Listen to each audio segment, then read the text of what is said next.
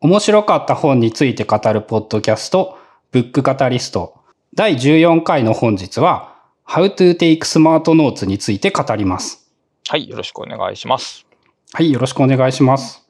えっ、と、まあ、多分、こういうゴリゴクラシタのブログなり何なりというものを見ていていただけると、こう、よく話題になっている本なのではないかなと思うのですが、はい。なんかエバーグリーンノートだとか豆論文、ノートには一つのことを書く。なんかそういうようなこと、話をするときに、えっ、と、これは2017年に出版された本なんですが、この本が最近引き合いに出されることが多い。17年って言うと結構最近になりますよね、これ。そうですね。なので、その、最近、その僕がそういう、こういうことを興味持ち始めたのが2020年末とかなので、まあその段階で2、3年ぐらい経過して、まあそれなりに Web に知見は溜まってきているのかなという印象はあって、まあ逆に言うと割と最近ではあるんですけど、これがどうやらその大変ブームになったことによって、ここから発展させたような概念というのは、そのインターネットなどでもたくさん、まあ主に英語なんですけど、見つけることができるような印象はありますう。ーん、この、まあ、いわゆる、そのルーマンの技法っていうのを発掘したのはこの本なんですかね？うーん、なんかね、どうやらそれっぽい、はっきりした根拠みたいなのはないんですけど、これはね、いきなりあれですね、最後の方に書いてあったんですけど、そのね、にルーマン、まあ、ニクラス・ルーマンのツェッテル・カステンという手法を要するに、まあ、あの、現代の人々に素晴らしい方法だぞって説明した本なんですけど、みんなね、これがすごいということにやっぱなかなか気づけていない。で、なんで気づけないかって、えっ、と、困って論文書いて終わったらまた忘れちゃうからなんですよね。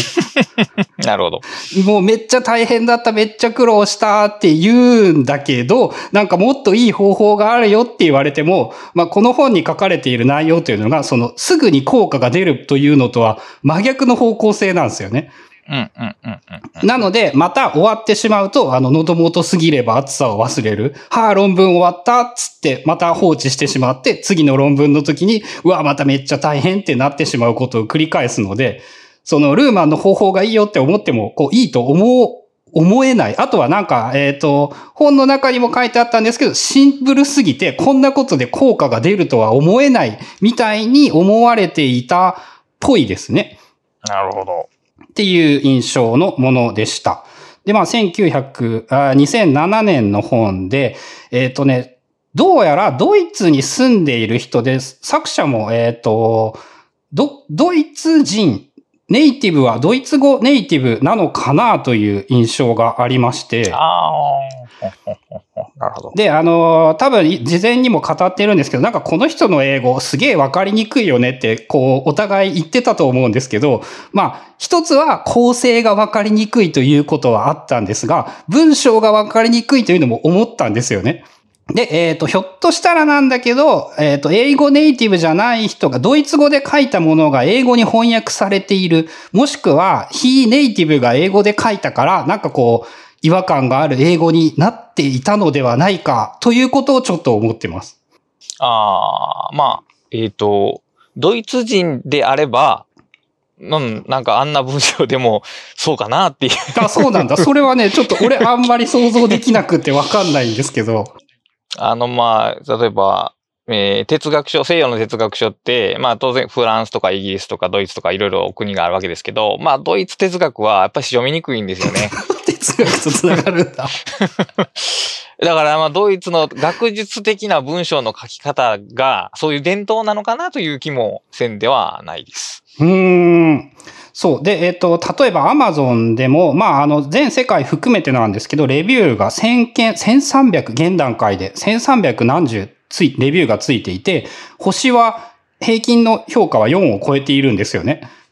そのくせに目につくのは、あの、これは全然面白くねえ、役に立たねえ、こう、わかりにくすぎるみたいなレビューばっかりで、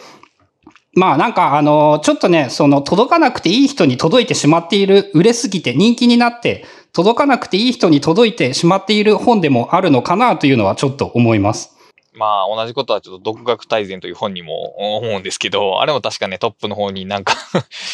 ちょっとそれは違うんじゃないかっていう感想 が上がってきてたりするんですけど、まあたくさん売れるっていうことと、まあその言葉の射程っていうんですかね、独学っていう言葉でイメージするものが人によって違うっていうのと同じで、まあその、how to take smart notes っていうものでイメージされるものとのそのズレがあるんでしょうね、きっと読み手との間に。うん。で、さらに言うと、この本が、要するに、あの、お手軽ビジネス書と真逆な方向なんですよね。なんかすぐに成果が出ますっていうことを期待したら、こうなんかもう年単位でノートを取りましょうみたいなことが書いてあるし、こうね、どう、どういうやり方を真似したらいいのって思うんだけど、正直すっげー苦労して読んでも細かいやり方とかってすごい理解しづらい部分はあるんですよね。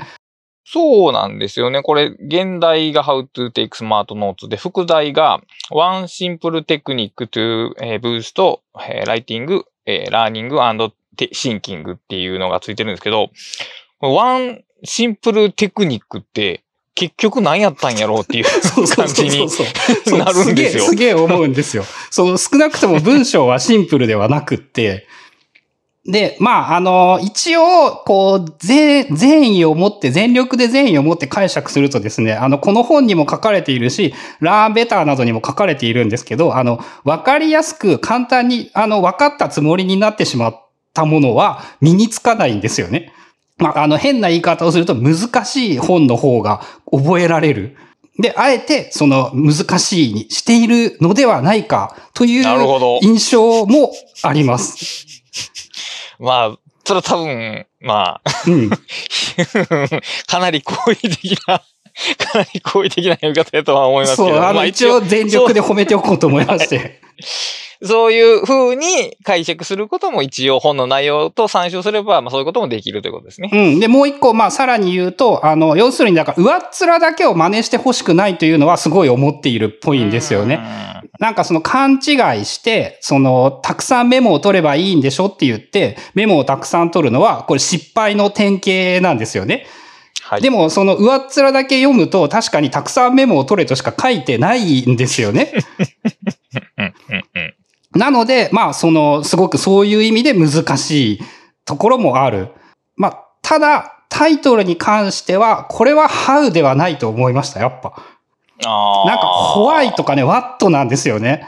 うん、そうか。ノートを取ることはなぜ良いのかみたいなタイトルの方が、むしろ内容にしっくりくると。うん、正しい。なので、How を期待したら、確かに How を期待すると星4にはならないと思います。うん、そうか。まあ、なのでタイトルとしては、なので、その、やっぱこのタイトルから期待して文章を読んでしまうと、ちょっと確かに星評価2とか1とか何にもハウじゃないじゃんっていう感じましたね。なるほど。じゃあ、まあ、この本の全体像っていうのをまあ捉えていきたいんですけども。はい。えー、っと、章立てが全部で14の章立てになっておりまして、えー、最初がイントロダクションがありまして、で、ほにゃほにゃほにゃほにゃがあって、で、え、っと、The Four Under えー、 lying Principle っていう項目があって、で、えー、それが5、6、7、8章を多分含んでるんですけど、その後に The Six Steps to Successful Writing っていうのがあって、その後に90、11、12、13、14ってなってるんですよね。で、もうこの段階で分かりづらかったんですよ。はい、僕同じ、見です。なんで投資番号を振りながら、その前に大カテゴリーがあるのかっていう。まあやっぱりそうですよね。だから、これパッと目次見ただけで全体像がつかみづらいっていうのもあって、やっぱし読みにくさがそこで出てくるんですよね。で、個々の章立てで書いてあることは、あの、よくわかるんですけど、全体を見たときにパッと捉えにくさっていうのがやっぱ出てくるんですよね。ここがこの本の弱点ではあるかなと。そう、これをね、あの、悪口を言ってしまうとですね、その、この手法で書いた本はこうなりかねない、こうなってしまう危険性があるのではないか。というのはやっぱちょっと思ってしまいますね。そのパーツを組み合わせてボトムアップで本にすると、どうも一貫性が分かりづらい。だから、これはあの、 Tak.さんをゲストにお迎えした回に、あの、アウトラインプロセッシングの話が出まして、形式を整える必要があるんですかと僕は聞いたんですけど、やっぱりね、形式をね、整える必要があるんですよね。あの、あの、上からの構造が適切になってないと、やっぱりね、こう、見て撮った時に全くわからないんですよね。だから、そのボトムアップだけでいいじゃんっていう話には、多分、その、成り立たないわけじゃないですけど、ほんの分かりやすさは、あの、ボトムアップだけでは生まれないなっていうのは同じように感じましたね、僕。ですね。なので、多分、ここからやはり今現在、例えばで言うと、そのよく話題に出しているエバーグリーンノートって、えっと、まあ、この本に影響を受けて、もう一段階進化して発展した概念だと、こう思っているんですよね。まあ、なので、その、まあ、やっぱ土台になった本ではあるんだけれども、この本が言っていることを全部そのまま真似すればいいというわけではないというか、この本が言っていることだけではやっぱ足りないというのは、まあ、あるかなと思います。まあでも先ほど言われたように、その不十分だからこその良さっていうのが逆にあって、あの、エバーグリーンノートのように完成されてしまうと、やっぱりそれ真似するだけっていうのになりがちっていうのはこう絶対あるわけで、だから、どちらが良いのかっていうのはちょっとね、断定しづらいところはね、感じますね。そう。それでね、同じようにね、それ、あとこれを、この本を読みながら、まあ、そんな同じようなことを思っていまして、あのー、ちょっと前にもテキストでも書いたし、ポッドキャストでも喋ってるんですけど、その読書メモというものをですね、こう、今までなんか楽をすることを求めていて、楽な手法ということをやたらと考えていたんだけど、こう、それはダメなんじゃないかと思いまして、その効率がいいと、ニアリーイコールなんだけど、ぴったりイコールではなくて、やっぱこう、楽をするというのは。で、その、効率よく読書メモを取ることはきっと重要なんだけど、楽をして読書メモを取るというのは多分違うなっていうようなことをこう思うようになってきていて。だからそこの差って何、何なのかって言ったときに、えっ、ー、と、簡単に言うと物理的な、えー、手間というんですかね。いわゆるその機械化できる作業においての効率化っていうのはいいんですけど、その頭を使うっていう部分をはしょってしまう楽さ、まあ効率化っていうのは、まあ、結局、その知的生産的な意味での向上には、こう、全く繋がらないということなんですよね。そう、そこがね、でもね、やっぱ難しいですね。俺40年生きてきてやっと分かったっていう感じで、そ、こう、簡単に理解できることではないし、なんか納得しがたいという意見もなんか分かる気がするし。なるほど。でもまあ多分この本を読めば、その、なぜそうなのか、なぜその頭を使う必要があるのか、あってか、楽をしてはいけないのかっていうのは多分ある程度説得的に納得できる話が展開されているのではないかなとは思いますね。そうですね。まあ実際こう読んで思い返して、あ、自分はなんかその頭を使わずに読書メモを取る。線を引くというのはやっぱ頭を使わないなっていうのは読んでいて思って、これね5章まで読んでたんですけどね、あの、もう一回読み直してね、こうメメモを書きながらもう一回読むっていうのをやりましたからね。最初は、だからそのコピペだったんですよね。こう、ぽい文章をコピペしてペコペコ貼っていって、まあ後からもちろんまとめるつもりはあったんですけど、でも、あの、読んでいてだんだん、あ、まさにこの本で書いてあることのダメな方をまんまやってるじゃんと思って。なるほど。で、確か6、7か8か9ぐらいまで、こう、から自分で書いて、一番下まで行ってから、もう一回1から5か6まで、その書きながら読むということをやりまして、まあ物理時間はすごいかかったんですけど、やっぱね、その、ど、どう言ったらいいんだろう。やっぱ書きながら読んでいくことの方がよくわかるようになったんですよね。で、もう一個踏まえると、その、やっぱりね、その書いた読書メモを、一個一個のパーツに分ける。その、いわゆるエバーグリーンノートを作る的なことをして、その、アウトラインまではいかないんですけど、やっぱね、ただ長いテキストだとね、全体像が把握しにくくって、こう、あえて読書メモの中で、その長い文章を一文に切り出すものを集めていく、みたいなことを繰り返していくことで、こう、前回のランベターはそれをやったんですけど、その、うまく全体を把握した上で、こう説明をすることができた。というような実感があって、今回もこうできる限りそういうふうにまとめられるように、読書メモというか、えー、今回の台本みたいなのを作ってみました。なるほど。まあ、ちなみに僕はこの本は、えっ、ー、と、複数人で、まあ、2、3人で、まあ、読もうという感じで読んだんですよね。で、 Scrapbox に、えっ、ー、と、共有のプロジェクトを作って、で、それぞれが勝手に読んで、勝手にその章ごとの何が書いてあったかを、えー、持ち寄ろうというような感じで進めていったんですけど、やっぱり他人がいるんで、あの、読み終えたら、その、まとめなければいけないっていう原動力というんですかね、モチベーションが生まれるんですよね。で、人に説明しようとして言葉、自分の言葉を使うことになるんで、当然一回自分の頭をする内容を通り抜けることになって、まあ理解が深まるっていうのがあって、まあ、えー、一人でやるか複数人でやるかの違いはあるんですけど、まあ結構似た読み方をしてますね、この本は。うん、そうですね。二人とも、要するにその、見せる、か、書いて読んだんですよね。まあ、この本が進めているまさにその方法で。ちなみに、なんですけど、そのスクラップボックスは、えっ、ー、と、春菜さんに教えてもらってですね、一週間前ぐらいだったかなに見たんですよ。えー、面白かったのがですね、俺が印象に残っているところと結構違う。なるほど。ああ、なんかその、やっぱこの本を読んで、こういうところが面白いと感じる、なんて言うんだろうな、大きな構造として、見方として、捉え方としてなんかちょっと違うっていう印象があって、なんか、まあ、あとはそれは書いてあるんですけど、やっぱ同じ本を読んでも人によって感じるものは違って、それをノートに書いていってまとめていくことで、そのあなたから、あなたなりのボトムアップのその本の素材が出来上がるみたいなのは、そういう部分を見てもやっぱ思いましたね。うん、確かに。それはあるかもしれない。で、まあ、えっ、ー、と、本編の話に入るんですが、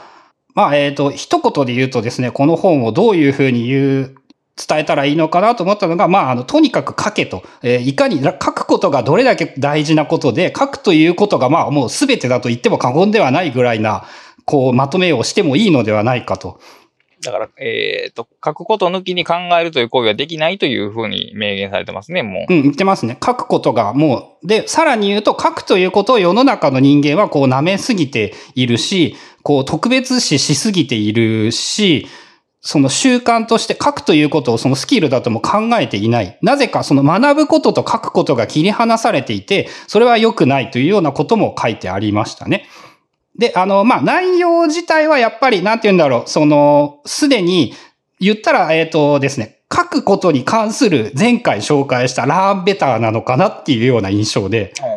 なるほど。で、えっ、ー、と、この本もですね、現段階でめっちゃすげーって思ったかっていうと、確かにおっしゃる通りですみたいな印象だったんですけれども、えー、前回のラーメーターを踏まえるとですね、この確かにおっしゃる通りですっていうのをまとめればまとめるほど、えー、めっちゃすげえっていう評価に変わるかもしれないです。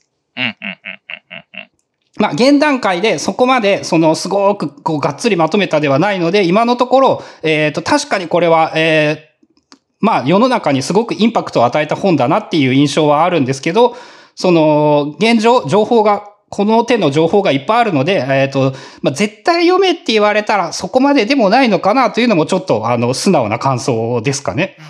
なるほど。確かに。で、えっ、ー、と、まあ、本編なんです。本編というか、まあ、あの、要するに、えっ、ー、と、あれですね。あとは簡単に内容を説明すると、えっ、と、ニクラス・ルーマンというドイツの社会学者の方がいて、その方が、えっ、と、生涯で38冊の本と数百冊の論文を書き上げたしかももともとその学術系の人でも何でもなかったのに、そのとあるノート術、メモ術みたいなものを使って凄まじい成果を残していると。で、この人のやり方っていうのが、こう実は今まであんまり研究されてきていなかったんだけど、まあこのやり方をやれば、こう書くということが劇的にすごいことに変わるぞ。で、ここの人はどういう、まあこのニクラス・ルマンがどんなことをやっていたかという研究をまとめた本というのかな。で、えっ、ー、と、まあ、いきなイントロに行くんですが、まあ、イントロでいきなりですね、書くということは、こう、白紙からスタートするものではないと。まあ、なんか一般的に書くって言ったら、なんかこう、覚えておくくためのことだよね、みたいな、こう、世の中の印象があって、えっ、ー、と、書くということをちゃんと真正面から論じた本って少ないんじゃないのか。で、仮に書くということを論じている本があったとしても、なぜかその真っ白な画面から始まって文章を書きましょうみたいな言い方をしているんだけど、えー、大事なのは、そこ、そこに至るまでの前段階、その真っ白な画面というものがあったって書けるわけがなくて、真っ白な画、あの、書けるための素材というものを集めておかないといけない。ちゃんと準備をしてからじゃないと書けるものではない。で、まあ、そのどういう準備をしたらいいのかというのを、まあ、この本で語りますよ、みたいなところから始まります。でもこれって結局、あの、梅沢田の知的生産の技術とほとんど同じことが書かれてるわけですが。そう、ほとんど、すごいですよね。こう、神がかって同じですよね、二人がやっていることは。そう、だから、まあ、両方ともカードを使ってて、で、ほぼやってることもして、まあ、あの、梅沢さんは、その論文自体はそんなに多くないですけど、まあ、文章自体はたくさん書かれている方で、だから生産性も高い方なんですよね。だから一緒なんですよ。一緒のことをされてるんですよ。だからここ、その、全然お二人が交流なかったとして同じやり方にたどり着くってことは何か原理性というか一般的なものが含まれてるんだろうなということは感じますね。うん、そうですね。その分類をしないみたいなこともお互いに言っているし、まあそのカードのサイズ感みたいなのもすごく似てますよね。うん、大きいものを使えと梅沢さんも言ってますし、ルーマンのカードもでかいですからね。そう、二人ともサイズまで大体同じ。要するに一回で書いていた分量っていうのが、まああの日本語の文字数で200、400はいかない程度ですよね。400はちょっと書けなさそうな。で、ニクラス・ルーマンのやつも、まあ、ドイツ語がそのどのぐらいに相当するかわかんないんですけど、イメージとしてはやっぱその、日本語の200、300相当のものというのがやっぱり1個のノートで使われていて、目安、あんまこう、ハウトゥーみたいなことを言ったら良くないのかもしれないけど、まあ大体要するにそのぐらいのサイズ感というものをイメージしてもらうと、ノートを作るときに参考になるんじゃないのかなというところでもありますね。だからそうだね。ここで言う、そのノートっていうタイトルにあるノートっていうのがノートブックじゃなくて、まあカードなんですね、実際はね。うん、そうですね。あと、あの、謎なのが、 slip box という用語をやたらと使っているんですけど、えっ、ー、と、この言葉ってなんでこの slip box にしたんだろうってよくわかんなくって、そう、ニクラス・ルーマンはドイツ語でツェッテルカステンって呼んでいたんですよね。それをそのわざわざ slip box という言葉に変えた意味というのは、なんかドイツ語だと伝わりにくいと思ったっていう、それだけのことなんですか？ね。まあ、おそらくはそうじゃないですかね。未だに、だってその語感が英語ではわからないですからね。その、デッドのカスンとか言われても、その、インデックスカードっていうイメージがそれでは出てこないんですけど、 slip box っていうと、その英語系の人には多分、ああいうもんやなっていうふうにイメージしやすかったんじゃないですか？うん、まあそれだけなのかな。特にあの、ツェっていう音とかは、あの、なんか英語の、英語系の人嫌いっていうか使わなさそうですからね。響かないから、まあ使わなかっただけなのかな。ただ逆に、だから slip box って言った方が身近には感じられる分、その、かっこよさが多分なくなるんですよ。ああ、それはあるかもしれないですね。だからそこにちょっと違いはあるかもしれない、ね、だから日本で広めるならきっとツェッテルカステンの方がいいですよね。そうそうそうそう、そういうこと。そう、じゃあ、あの、まあ、今後は、えっ、ー、と、本、この話に関しては、まあ、本では slip box と書かれているんですが、まあ、あの、ツェッテルカステンの話ですと。うん、まあでも個人的には slip box が好きですよ、僕は。あ、そうなんですか。うん、だから、その、うん、つまり、それが、指しているものが箱っていうことやから。うん。あれ、ツェッテルカステンはツェッテルの箱でしたよね。確か書類箱？あれ、そうやったっけ？あれ、カードって意味じゃなかったっけ？違うんか勘違い違ったかな？ちょっと。いや、わからん。ちょっと 確認してみないとですね。箱っていうイメージがあるんやったら別にそっちでもいいんですけど、結局その一枚一枚のカードが重要じゃなくて、その、そこにある箱の群、えー、カード群であるボックスと対話することが重要やというのがこの本のコンセプトなんで、だからその、そっちの言葉にちゃんと箱っていう意味があるんやったら僕は全然問題ないです。それは僕の感じがです。そのカステンという言葉に棚みたいな意味があったと思うんですよね。ちょっと。なるほど。で、えっ、ー、と、まあ、その、いきなりゼロから始めるというのは難しく、えっ、ー、と、まあ、そのための準備をしましょうと。で、どういう準備をしたらいいのかっていうことが一応、その、主に第第一章じゃない、1から何、7ぐらいまでの塊で語られていて はい。っていう感じですね。で、えっ、ー、と、まあ、いきなり言っているのが、学習というのは研究や計画を立てられないと。学習や研究というのは、あの、それに必要な時間というものが見えなくって、新しい発見があるたびに、今まで考えてきたことを戻ったり考え直したり、まあまた調べ直したり、また考えたりっていうことを繰り返していくものなので、その、いわゆる仕事みたいにこう計画を立てられるものではないと。で、じゃあどういうことをするのかって言ったら、計画を立てるんじゃなくって、ワークフローというものを作って、こう日常の習慣にして常にこう学んで考えるということをやりましょう。で、えっ、ー、と、意外と多分そのやっぱウェブなんかで書かれてはいないんですけど、一番大事なのはそれなんですよね。その毎日やること、習慣としてとにかく書くこと。なんかテスト前にノートを作ればいいものでもなくって、その発表があるからノートを作るんではなくって、毎日の習慣としてとにかくこうワークフローとして日常に組み込め。で、その、まあ、いきなり余談なんですけど、この研究や計画っていう話を見てですね、なんか結構今時の仕事って、ほとんどの仕事って計画立てらんないんじゃないのかなっていうことを思ったんですよね。まあだから精度の高い計画は無理でしょうね。大雑把な方向性しか決められないっていう仕事が多いでしょうね。そう、結局ほとんどの仕事ってやっぱそのデッドラインが、を決めてしまって、そのデッドラインで、こう、無理やり終わったことにすることしかできないんじゃないのかと、今時のいわゆるナレッジワークと呼ばれるものというのは。で、それでね、ちょっと思い出したのが、その、タスクシュートというあの毎日やることを記録して、それをもとに行動をしましょうっていう話をするんですけど、タスクシュートの話をすると、やっぱね、その計画が立てられないから不安ですっていう意見を言う人がすごく多いんですよね。で、えっ、と、それに対してですね、その、まあ、あの、佐々木さん、えー記録って何の役に立つんですかっていう本ででもね、えっ、と、その佐々木さんに対して、えっ、と、聞いてみると、佐々木さんはやっぱ計画なんていらないと。計画なんてできるものではないと。まあ、毎日やることを決めて、その毎日をやっていくしかなくて、どうせ計画なんて役に立たないし、計画立てるつもりがあったら、計画立ててる暇があったら、その毎日やることをやれぐらいのことを言っているんですよね。で、あ、これって、その、すごく、なんていうんだ、つながるなっていうことを思ってですね。で、えっ、と、いきなり余談なんですけど、この余談というのが、えっ、と、このスリップボックス、テッテルカステンについてのなんか本質なのではないかということを思っておりまして、ほう。えっと、すまあ、大雑把にこの本に書いてあることをいまとめるとですね、本を読んで、面白いなと思ったことをあなたの言葉で書きなさいと。で、あなたの言葉で本を読んで書いたら、それについてよく考えてみましょう。そこで疑問だとか、つながることだとか、気になることというものが出てくるはずです。で、それをあなただけのその slip box、 Zettelkasten の中に記録、メモをしておくんだ。で、今、この学習って研究や計画を立てられないよねっていうことがこの本に書いてあって、えっ、と、僕はですね、実はほとんどの仕事って計画って立てられないんじゃないっていうことを思って、えーそのことをノートに書いた。で、さらに言うと、で、そういえば、計画、仕事と計画というものに関して、俺は以前、その本を作った時に同じようなことを考えていたぞ。これって繋がるなっていうことに気がついた。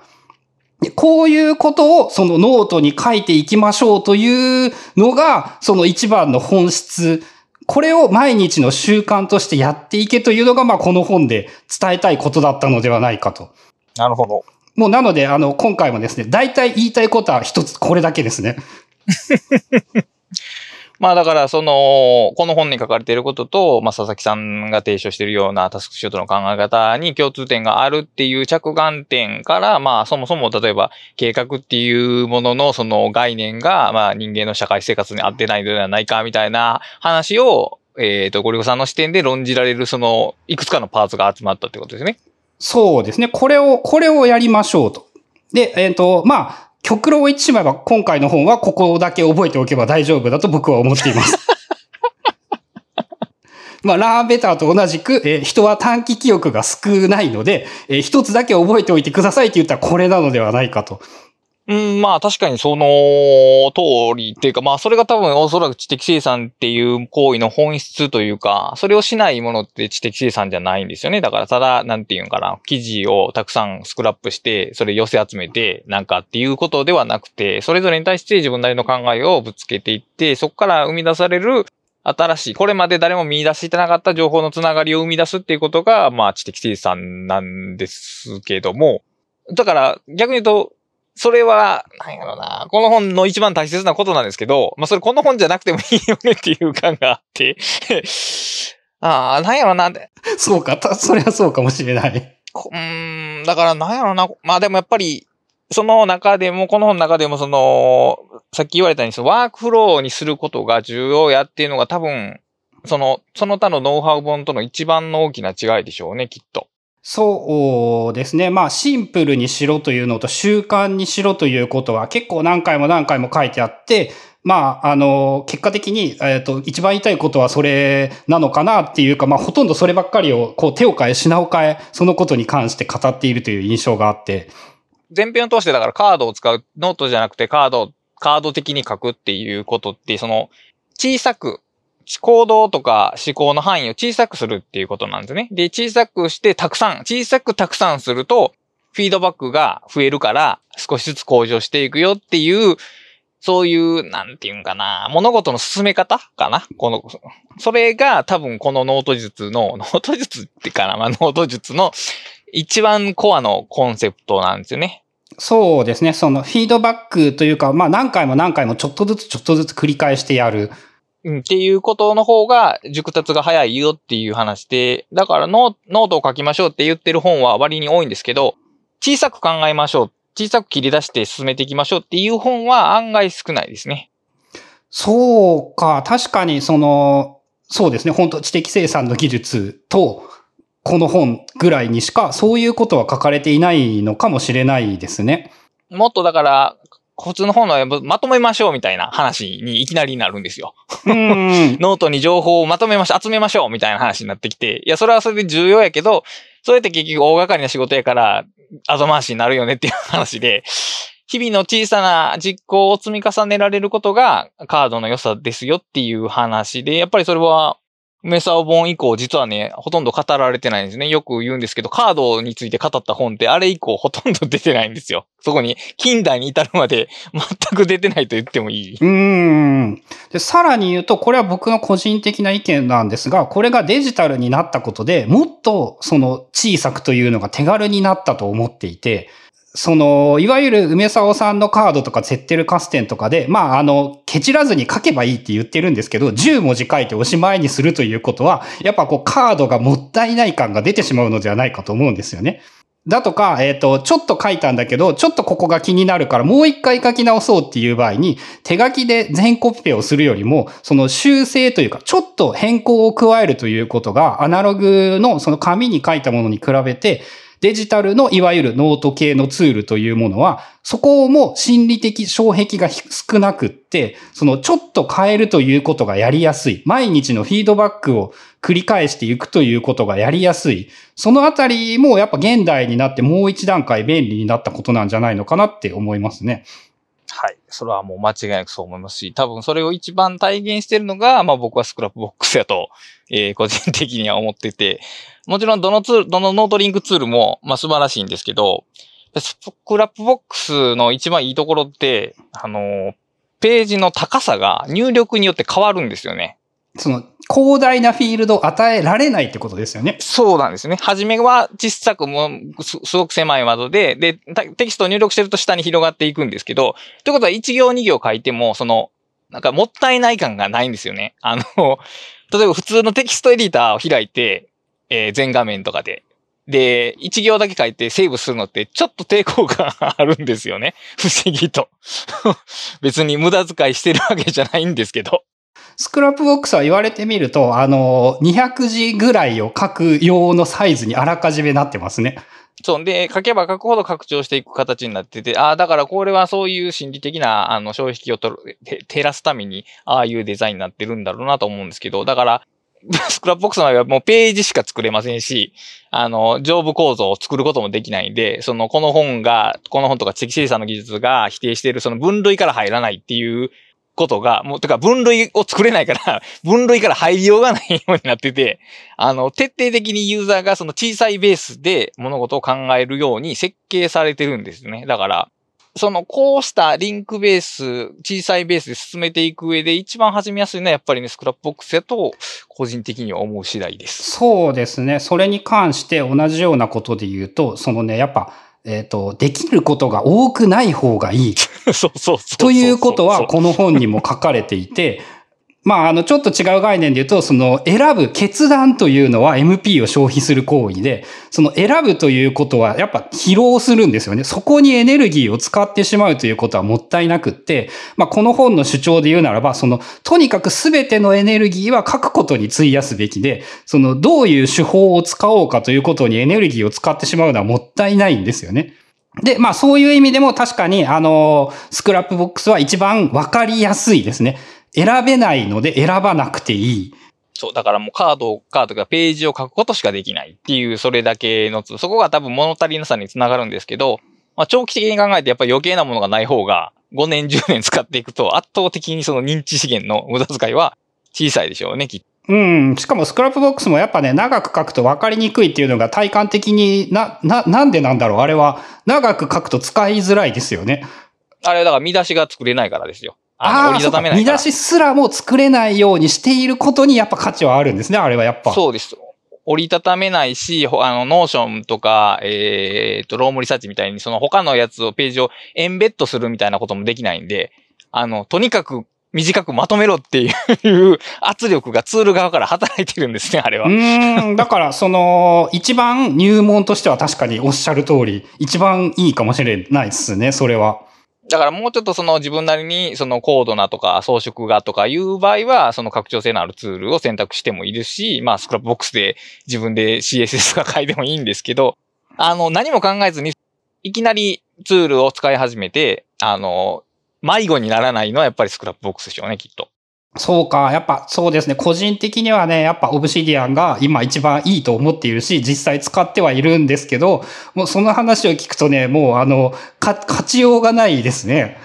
まあ、勝ち負けじゃないんだけど。勝ち負けじゃないけど、だから、 Obsidian はある種の拡張性が意識されてるじゃないですか。いろいろできるように。うん、それはだからユーザーが使いやすくて便利なんですけど、 Scrapbox はもう初めからそういう用途でデザインされてるんで、それ以外の使い方がしにくい分、その使い方に関してはもう間違いなく抜きん出た存在っていう感じですね。そうですね。その短いというのはいいですね。見出しでできない、見出し書けないということも忘れていたかもしれない。やっぱ見出しを書くと膨れ上がるんですよね。まあだから、あの、マークダウンとか使うときでもあんまり2段階以上の見出しはページに入れない方がおそらくいいでしょうね、きっと。まあ、あの、最終成果物ではいるかもしれないけれども、その、ここで提唱されているテッテルカステン、スリープボックスみたいなノートは結局、まあ、あの、数字の目安を出すのは正しくないけど、やっぱ2、300文字ぐらい、それより多いものは多分使い回せないですからね。他と繋がらないっていうのかな。だから、短く書けないっていうことは自分でそれを分かってないっていうことに等しいんで、きっと。うーん。短く言えるってことは自分がその概念を適切に表現できるぐらい理解してるってことなんで。だから、で、他のページで使い回せるっていうことは、その概念を自分が一言で言えるっていうこととイコールなんで。だあの、自分の持ちネタになるってことですよね。そうそう、そういうことです。で、それってだから結局、その、うまく言おうと努力しない限りはそうならないんですよね。短くまとめようと頭を働かすから理解が進むっていうのがあるんで。だから、その長さ、長くなっても適当に膨らんでもいいよってやって適当にメモしてるとやっぱりそれは頭の中ではまとまらないんですね。うん、そう。だから持ちネタを作るためにはやっぱ苦労をして持ちネタを厳選して、こう、あとさらにその持ちネタを何回も見たり使ったりしないと忘れちゃうんですよね。間違いなく。で、この手のツールを使って、今とにかくその何回もいろんなノートを見返すようなツールを使っている実感としてやっぱ思うのが、そのね、第2の脳っていう言い方をするんだけど、やっぱね、自分が覚えている量が増えてるんですよね、ちゃんと。その、この人に覚えておいてもらうんではなくって、その、うまく、感覚がね、やっぱ違うんですよね。あの、かつてエバーノートを使っていた時は、この人に覚えておいてもらおうとしていたんですよ。ただ、その、このスリープボックスデッテルカステンというのは、この人に覚えておいてもらうものではなくて、こ、この人と一緒に考えるものっていう言い方になるのかな？うん、わかる。だから本の中でも対話すると書いてますからね。 slip box と対話すると書いてあるんで、あの、自分の思考を、あの、ボックスの方に丸投げするという感じではないですね。そう、丸投げしたらダメなんですよね。丸投げって要するにコピペなんですよね。確かに。だから自分でもう一回書いて、書いたものを、さらに、あ、これはあれですね。脳は視覚的なものだから、やっぱ書いたものを見るというのは、多分頭の中で考えるものとは違うんですよね。で、まあ実際に、えっ、と、本にも書かれていたのが、やっぱその細かい違いを見つけるということは、やっぱ書き出さないと絶対にできない。で、本を書く作業というのは、その大きな創造的な全体を組み立てるという部分と、差異を、細かな差異をきちんと見極めて見つめていくという、まあその、いろんな種類のことをやらないといけない。で、まああの、本編の話と繋がっていくんですが、本を書くのがなんで難しいのかって言われると、そのいろんな種類のことを全部やろうとしないといけないのに、なぜか世の中ではそれを書くという一言でまとめられてしまっているから。だライトって言うけど違うんですよね。その正しい意味からした。エディットもあるし、シンキングもあるし、オーガナイズもあるし、えー、英語にするとまあ何があるだろうパッと出てこないんですけど、その、もっとすごくいろんな作業があって、それをその全部いきなりやろうとしたら、それは普通の人は無理でしょうっていう。まあなんか上記を超えた、そのすごい人というのがなぜか脳内だけでまとめていることができてしまっていたかもしれないけど、でもあの、そのすごい人たちの仕事術とかは結構残ってなかったり分かんなかったり公開されてなかったりですからね。そうですね。だから多分、まあ苦労してたけど、苦労してたって言うとかっこ悪いから、まあ苦労してなかったって言ってるだけな気がしますが。ああ、その可能性すらあるかも。そう。で、ニクラス・ルーマンがすごいのは、俺は簡単なことしかやらないって言ってるんですよね。なんか、えっ、ー、と、たくさんの本も同時進行でやっぱりすごく一緒に書いていたらしくって、一つのことをずっとやるよりも、たくさんのことをやっぱ思い、順番にやればいい、みたいなこともよく書かれていて、この、そう、この本の中で一番感心したのは、その、その部分なんですけど、その好きなことだけやるって言って、あの、結局、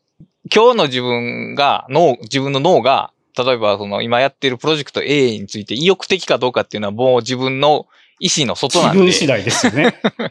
だからその時自分がプロジェクト C やりたいやったら C について考えたらいいじゃないかってかなりはっきり書いてて、うん、そうだって僕は思ったんですけど。そう。で、あの、すごいのが、そう、そう言い張っていて、多分実際にそうしていたニクラス・ルーマンさんは、すざまじい量の本を書いていて、すざまじい文、あの、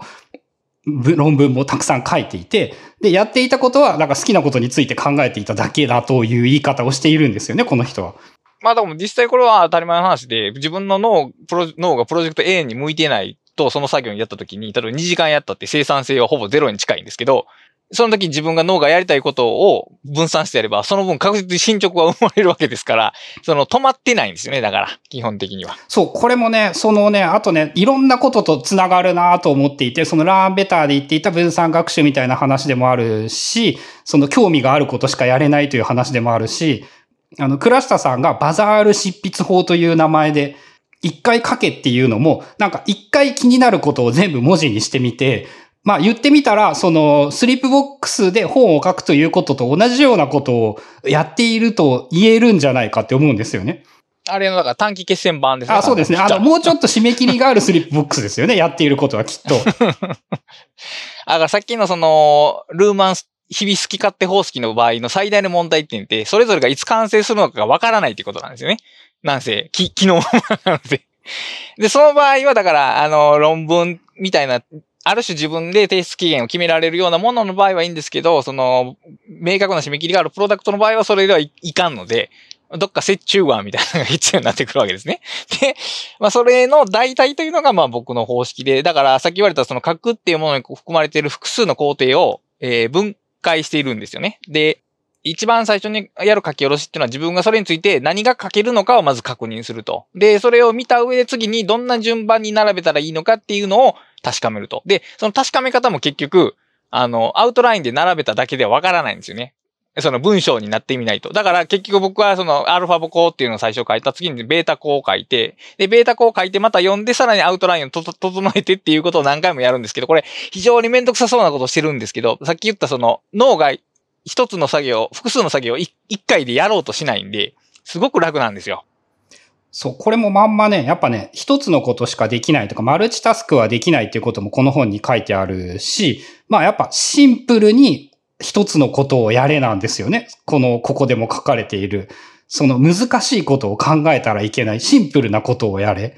これはも、あの、もちろんその完全にゼロにはできないんですけど、やっぱり、ね、さっき言ったように、例えば10万字の本の全体構成を考えつつ、目の前の文章を書くっていう知的作業は、あまりにもなんやろ、アクロバティックというんかな？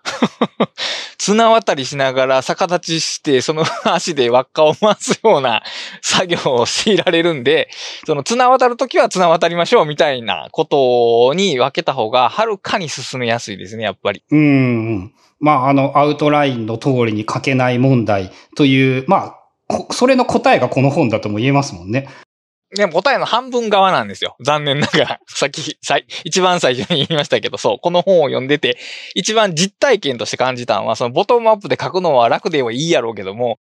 読む方の身にもなってくれよ問題が半分残ってるんですよ、これ。だから。読む方の身になれば。うん、そう、そうですね。これは読む方の身になれば、本当に確かにそう思う。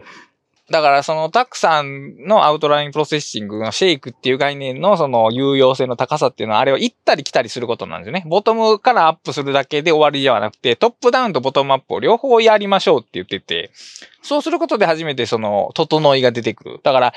計画っていうのがた、もちろん立てられないし、その計画の正確性っていうのは、あの、著しく低いでしょうけど、その全く無意味ってわけでもないんですよね。こういう形であった方が良いだろうっていう目算を立てて、それを、それに向かって整えていく作業っていうのは、そのプロダクトとして見たときに、やっぱりね、必要なんですよ。で、ルーマンって、あの、一般社会システム論っていうので、大変有名な方なんですよ。で、ものすごく分厚い本なんですけど、めっちゃわかりにくいです。もう、あの、こんなにわかりにくく書いて良いのかっていうぐらいわかりにくいです。そうか。その、じゃあ、ひょっとしたらなんですけど、そうなる危険性はやっぱりはらんでいる。だから、ボトムアップだけからすると結局それは自分の脳内のつながりを可視化してつなげただけであって、読む人のネットワークにそう形には全然なってないんですよね。だから、読みやすいかどうかは、その運次第っていうかいう感じなので、だからね、この話は僕は非常に有用で毎日小さくやる進め方で少しずつ蓄えていくっていうことは欠かせないと思うんですけど、一方でトップダウンの視点でまとめるっていうものも組み合わさないと、なんていうかな、一人よがりになりかねないっていうか、まあ多分なるでしょう。一人に多分なると思います、これは。そこはね、そのね、実際ね、自分が今、こう追求してやろうとしていることとほぼイコールでもあるんですけど、そのね、このこの本にしても、そのエバーグリーンノートの話にしても、やっぱりね、その工程についてはね、まだね、なんかあんま言語化されてないんですよね。うんうんうん。なるほど。その素材を集めて組み合わせるまではあるんですけど、少なくとも自分の実力で、ウェブで調べる限り、なんかね、その次のことはね、ここの人が言っているようにね、その、あとは書くだけでしょって言ってくるんですよ。はい、わかります。だから、散々書くことはあとは書くだけでしょ。書けないって言ってるのに、その、そっからはあとは書くだけでしょになっているっていう。あー、そっか。いや、だから、うん、十分な量のカードが集まったら書けるはずなんですよ。実際この本もそうやって書書かれてるはずなんで。で、やっぱりそれは書書けるけど、書けるけどのけどが残るんですよね。その、整い方についての考慮がない。考慮しなくてもいい。っていう感じ。だから素材はたっぷり揃うけども、どう調理していいかは、えー、その人の持ち前の腕次第で、それをこういう技法で整いましょうみたいな話は出てこないんですよね。で、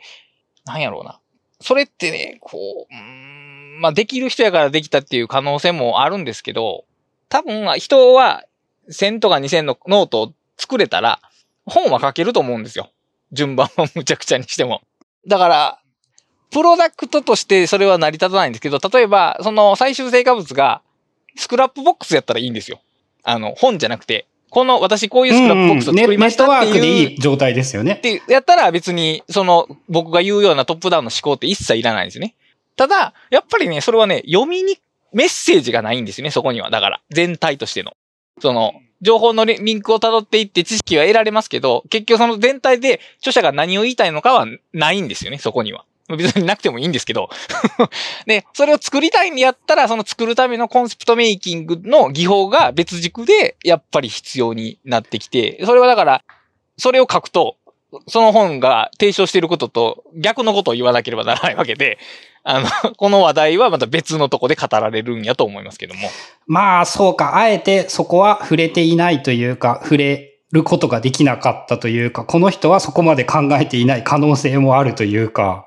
まあ、そうかな。だから、それもあるかもしれない。だから、梅ソーダカード法は、カード法っていうのと加えて、あの、小金法っていうのをまた別軸であったり、あれは構成を整えるための方法なんですよね。だからあれ、実は真逆の方法が語られてるんですよね。あれ、面白いのは。そこは、梅、やっぱ知的生産の技術が若干実践的やなという気はしますね。まあ人によってはそれってお前矛盾しとるやんっていう風に感じるかもしれないけれども、やっぱりその両方の目線はいるってことなんですよね。だから、そう、この、まあとりあえず文章が書けたらいいっていうレベルであれば別にいらないと思いますよ。実際こうやって本できてるわけですから。ただでも、僕はそのプロダクトとしてはやっぱりちょっと弱いというか、伝えたいことを本当にリーチさせられるかどうかで言うと、もうちょっとそのメッセージ性においてコンテンツ整えるっていう考え方がないと、まあリーチは弱い。まあこの本すごく売れてるから僕のこの発言に説得力はないんですけど、やっぱリーチは弱いかなという気はしますね。まあね、でもね、ちょっと思うのがね、その、やっていたら、それって、なんか、できることだと思うんだけどなとも、ちょっと思ったりもするんですけど。うん、まあ、ネットワークで、ボトムアップで育てているだけではね、やっぱりね、いわゆる構造、トップダウンの構造というかね、綺麗に流度が整った構造にはね、ならないですね。ならない実感があります。その素材が十分に集まったとして、大雑把なアウトラインを作ったとして、そこからその書くだけでは、その大雑把なアウトラインでは足りない。例えばこの本みたいに特定の章がやたらボリュームがあってっていうことに必然的になるよ、それは。ああ。で、それを整える作業は、いわゆる slip box ではやっぱり不可能だっていうのはなんかわかるんですよね。うん、アウトライン、アウトライナー的なものがいるでしょうね、きっと。うん。まあでもそこに素材さえあれば、すごく綺麗にまとめられるような気がして、個人的にはやっぱここ、これから、なんかも、もっといけると思うんですよね。そう、そう、それはわかるわかる。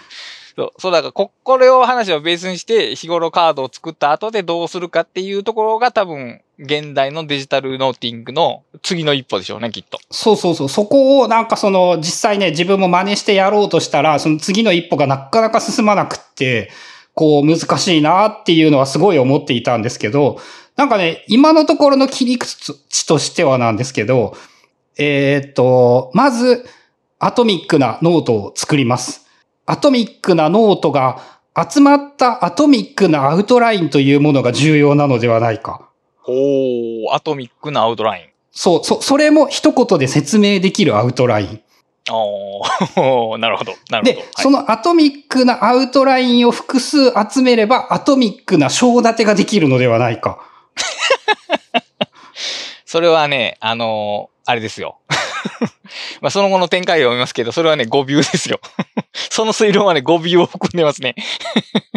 ダメなのかな？そこだと何、何がちなみにダメなんですかね？えっ、ー、とね、だからね、変質するんですよ。だからそれを踏まえてたらいい。集めると変わってくるっていうことが分かってたらいいです。ああ、でもそこは、えっ、ー、と、思っているのは、もう、もう一回変える前提ではあると思います。アトミックなアウトラインの、をまとめたら、多分やっぱおかしくなるとは思います。ただ、それによって構成案というものがすごく作りやすくなるのではないかっていうのは思っていて、その以前の自分だったら、やっぱね、ないところからアウトラインを作っていたと思うんですよね。わかるはい。わかります。はい。それが一個一個のパーツについて、当たり、言ったらすごくよく考えられている項目がいっぱい集まっているわけじゃないですか。そこで考えるということは、その、例えば1アウトラインというものに思考力、今まで10奪われていたものが思考力1で考えることができるようになる。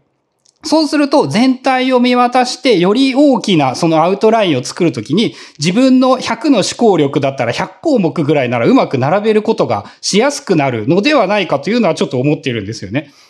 例えば、そのた、まあ、100ぐらい、まあ、100がつかないか、1000ぐらいアトミックなノートがあるとするじゃないですか。はい。で、まあ、そのうち全部使うわけじゃないんで、例えばそのうちの、まあ、10個を集めたアトミックなアウトラインっていうのを仮に作ったとするじゃないですか。で、それと、まあ、同じ作業を繰り返して、まあ、まあ、7個ぐらいのアトミックなアウトラインを作って、その7個のアウトラインがいわゆる章立ての章ぐらいになるから、それを一つより大きなアウトラインにまとめることで、まあ本のコンセプトになるのではないかという流れだと僕は予想するんですけども。はい。大雑把にはそうイメージしています。なるほど。これって KJ 法っていう名前が あるんですよね。まあじゃあやっぱそういうことなんですね。ただ、そ、あの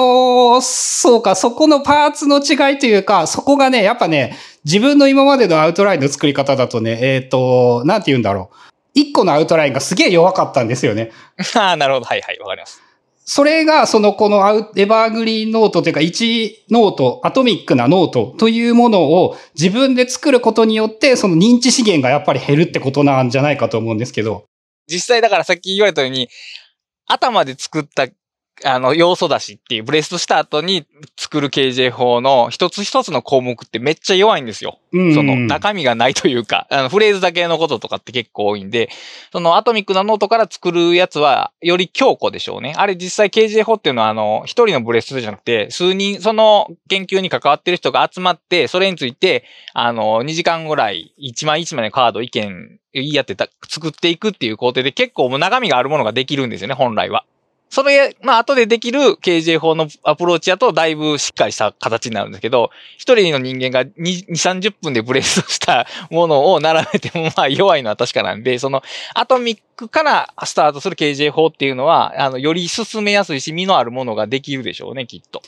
そうか。じゃあ多分あれですね。今の話を踏まえて言うと、俺が今までやろうとしていた本の目次案というのは、やっぱね、2、30分のブレストから作られた アウトラインだったんですよね。そんなものを元に本を書いたら 余計苦労するのは明白じゃないですか。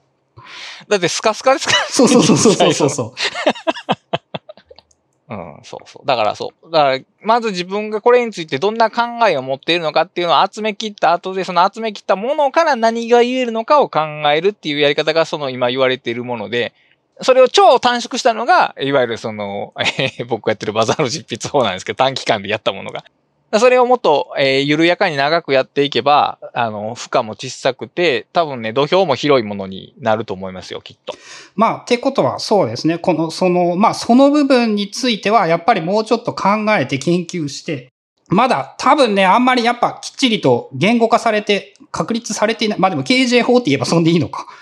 KJ 法のデジタル版とか、KJ 法プラスアトミックノートみたいな感じかな。あの、KJ 法の場合は、あの、フィールドワークっていうのに行って、皆さんが情報を集めてきて、その情報を一つの一つのカードにしてっていうことなんです、そのフィールドワークっていうのを日常のノート取りに置き換えるっていうことですね。だから。まあでも、そういう言い方が現代ではできると思いますよ。そうか、だから KJ 法の捉え方の要素というものを、その、このゼッテルカステンスリープボックスから考えていけば、こう、すごく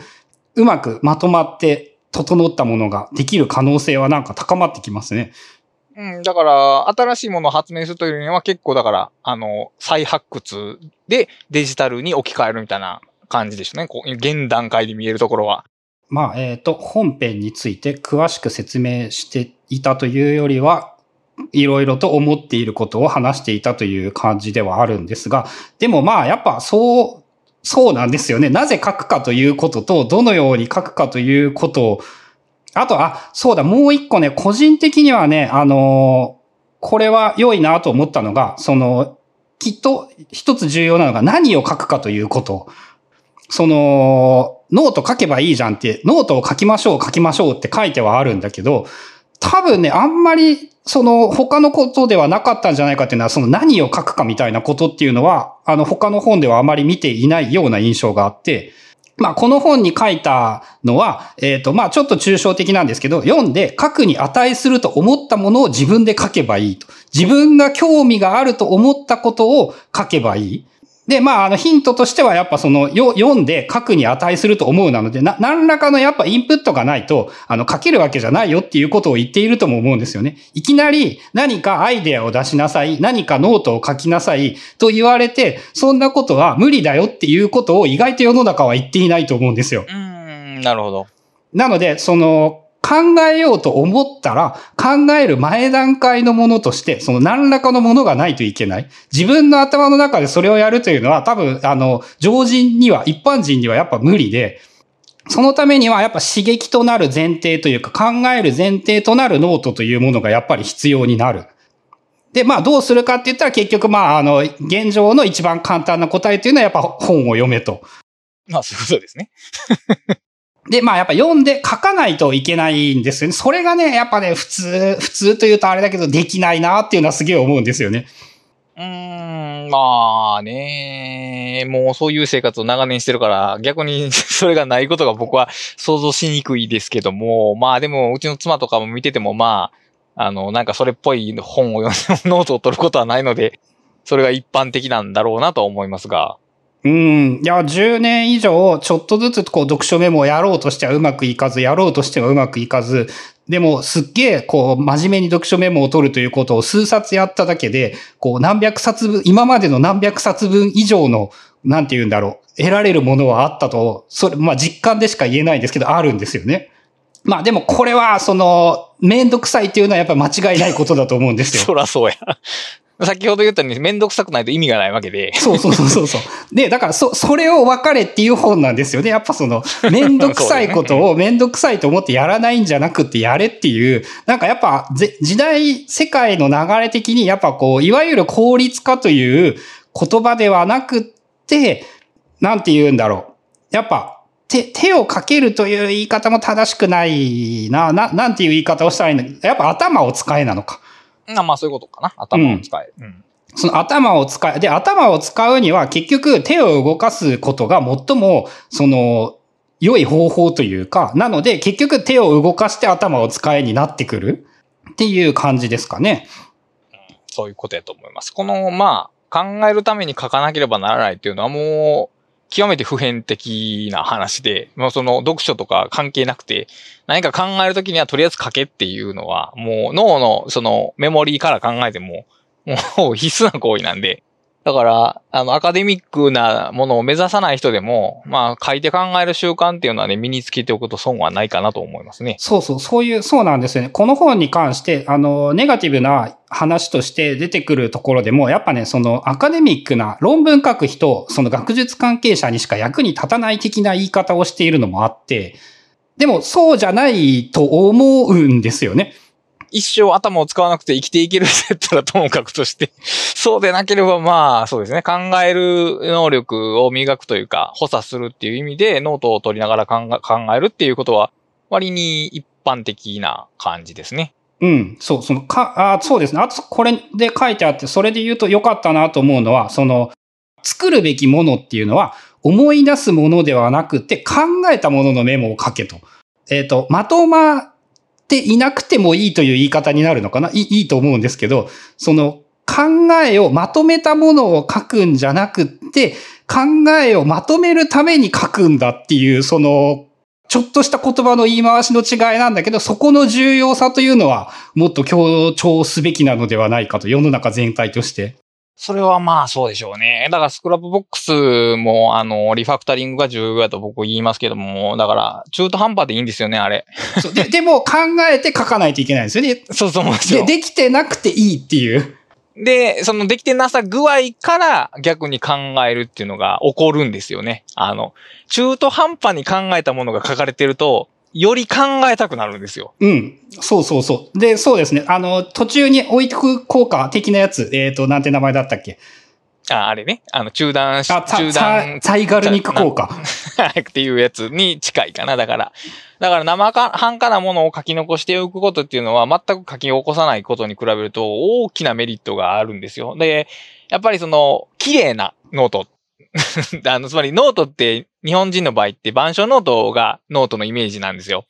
で、板書ノートって完成された図面じゃないですか。綺麗にまとまったものですよね、あれは。うん。それは結果なんです。アウトプットとしてのノートを、えー、コピーしているっていう感じ、模写しているっていう感じなんですけど、実はノートってだから本来はその、数学の計算式のようなもんなんですよね、あれ。ああ、そうやって考えるとそうですね。数学を学ばせるということの本質がそこにあるみたいなのはちょっと感じますね。うん、だから途中経過も含めて自分の思考っていうその道のりを足跡として残していくっていう意味での書くっていう行為で、それを日々やっとくと、より大きな本を書くとか、論文を書くとか、何でもいいんですけど、何かを書くっていう時に、その今まで書いてきたことの、えー足跡が全て味方になってくれるから、すげえ楽だよっていう話ですね。だから。そう、でもね、ここが、やっぱ、その、もう言ったらね、これ発想の転換に近いレベルのね、あの、ことなんではないかと結構思ったりもして、なんかやっぱね、ノートは綺麗じゃないといけないとか、こう、まとまった考えを書くものだみたいなイメージっていうのは、あの、日本に限ったものなのか、こう、どうなのかわかんないんですけど、こう、蔓延しているようなイメージはあって。うん。まあ、だって、ノートの使い方なんて、板書ノート以外に教えてもらわないですからね、基本的には。うん。で、しかも板書ってコピペですからね、やってることは。手手動コピペ。まあだから PDF を加えるよりは文字を書き写してるから記憶に残る率は何パーセントかは上がってますけど、あれよりはその先生が言ったことを自分の言葉でメモし直す方がはるかに記憶に定着するでしょうね、きっと。でも例えばそれで言うと先生は板書に何を書いたらいいんですかね？問題じゃないかな？キーワードだけかな？いや、なんやろうな。キーワードだけだとね、なんかね、生徒はキーワードしかコピらない気がするんですよ。だキー、あ、そうか。生徒にキーワードだけまず書かせて、ノートに。で、自分はあともう喋るだけああ、そうか、それは。メモ、メモしないと知らないよ、みたいな感じやと、めっちゃ集中して聞く気がしますが。そうか、あの、歴史なんかでも例えば使えるかもしれないですね。うん。まあね。だからそもそも、その黒板スタイルが本当に正しいのかっていう時点からちょっと考え直す必要はあるでしょうね、きっと。ああ、まあ、まあそうか。結局、あの、今の教育こ、の本とかいろんなのに書かれている、やっぱ教育の流れというものが、こう、受動的なものじゃなくて、まあ、問題を解くというか、自分でやるという方向に、が、成果が出るものだって変わってきてますからね。その、講義というもの自体が、その、本質的にその学ぶということと相性が悪い。悪いとまでは言わないか。まあ、効率は良くないよね。あの、あんだけの人数を集めて、それぞれのその知的理解の仕方が異なる人たちを同じ教え方で教えるっていうのは、どう考えても効率が良いものではないので、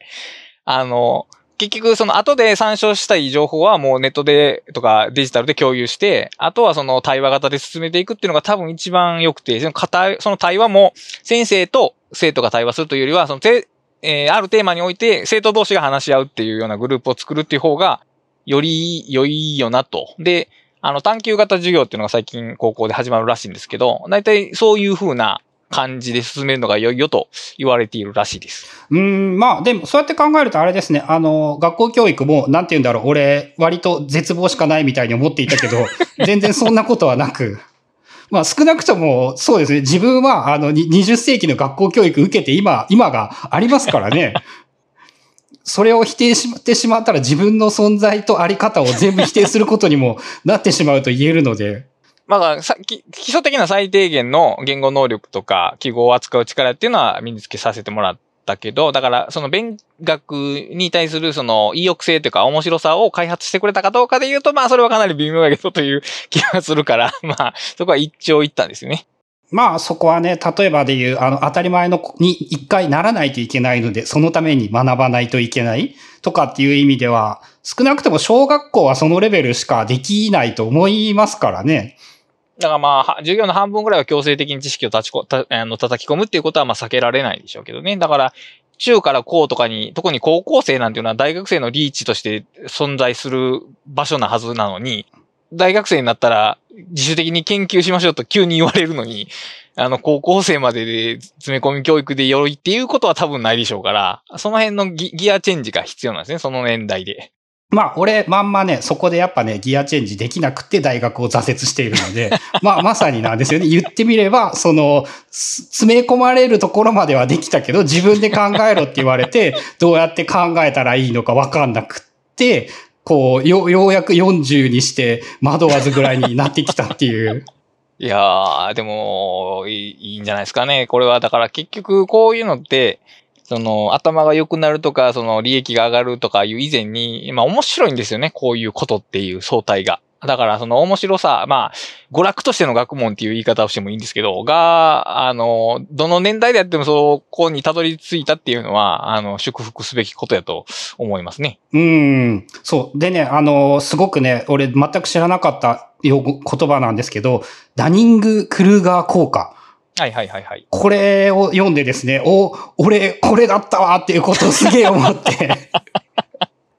えっと、まあ、ダニング・クルーガー効果ってどういうものかっていうと、えー、能力が低い人は自分の能力を過大評価して、能力が高い人っていうのは自分の能力を過小評価してしまうという認知のバイアス。で、能力が低い人っていうのは、まずそ、そのレベルでしか物が見られないので、周りの人も同じようなもんだろうと思ってしまって、それと比べると自分は能力が高いというふうに、能力が不足しているということを分かることができないぐらい能力が低い。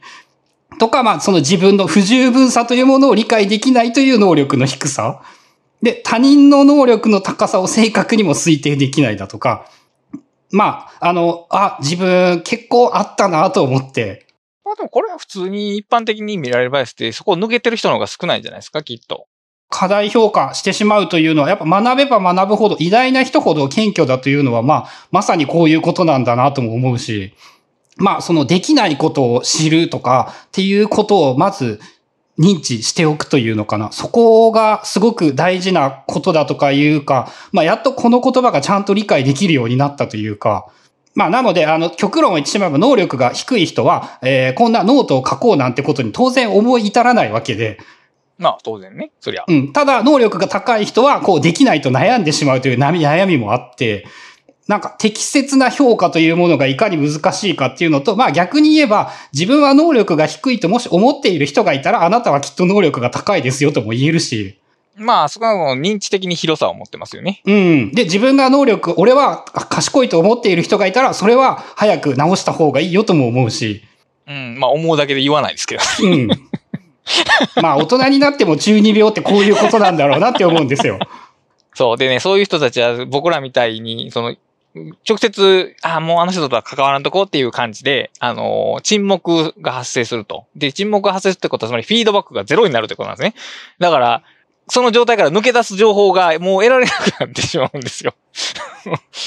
だからね、その、あの、これ注意しすぎて、しすぎ、しすぎることはないものの一つですね、この。そう。で、その、人はすぐに過信するっていうのは、そのラーメーターにも出てきているし、あの、一瞬油断したらね、やっぱね、こうなると思うんですよ。また、俺は勉強して賢くなったと簡単に思いそうなので、俺は。はいはいはいはいはいはい。いや、まあ、それはあると思いますよ、普通に、みんな。そう、そこはね、その、まあ、こういうのも概念としてやっぱ名前を覚えておくと、すごく認知がしやすくなるので、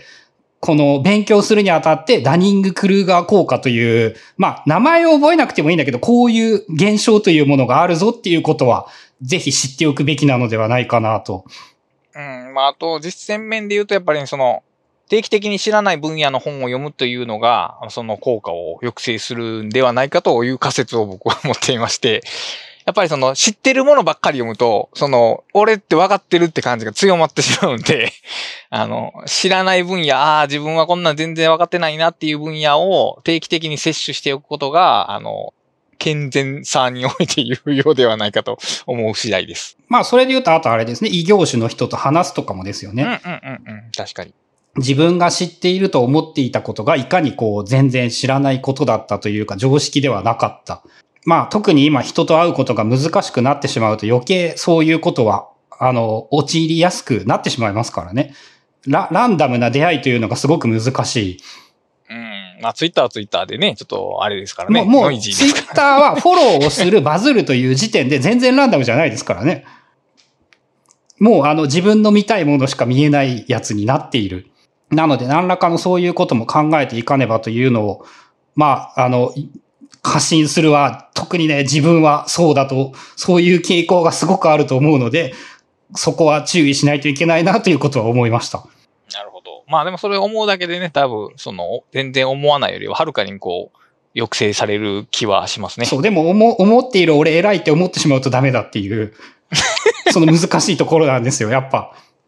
だから定期的に自分を疑うっていう習慣がね、まあ難しいんですけど、難しいですよね、それもまた。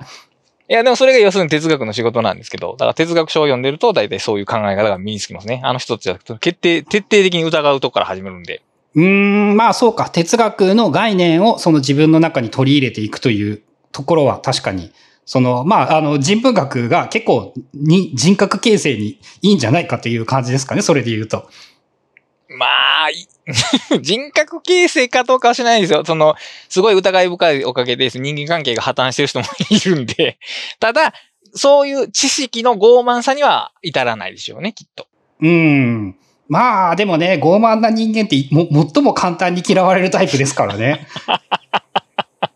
そうですね。そうちょ、ちょっとぐらい、なんて言うんだろう、バカな人っていうか、その失敗が多い人というよりも、やっぱ、その傲慢な人間の方がやっぱ嫌われると思うので。まあ、あれは、要するに他人を見下すからなんですよね、基本的に。うん。そう、そう、そこはやっぱり、えっ、ー、と、まあ、この本に書いてある内容ではないんですけど、そこは本当肝に、特にその俺は勉強をし始めて、簡単に調子に乗りそうだと思うので。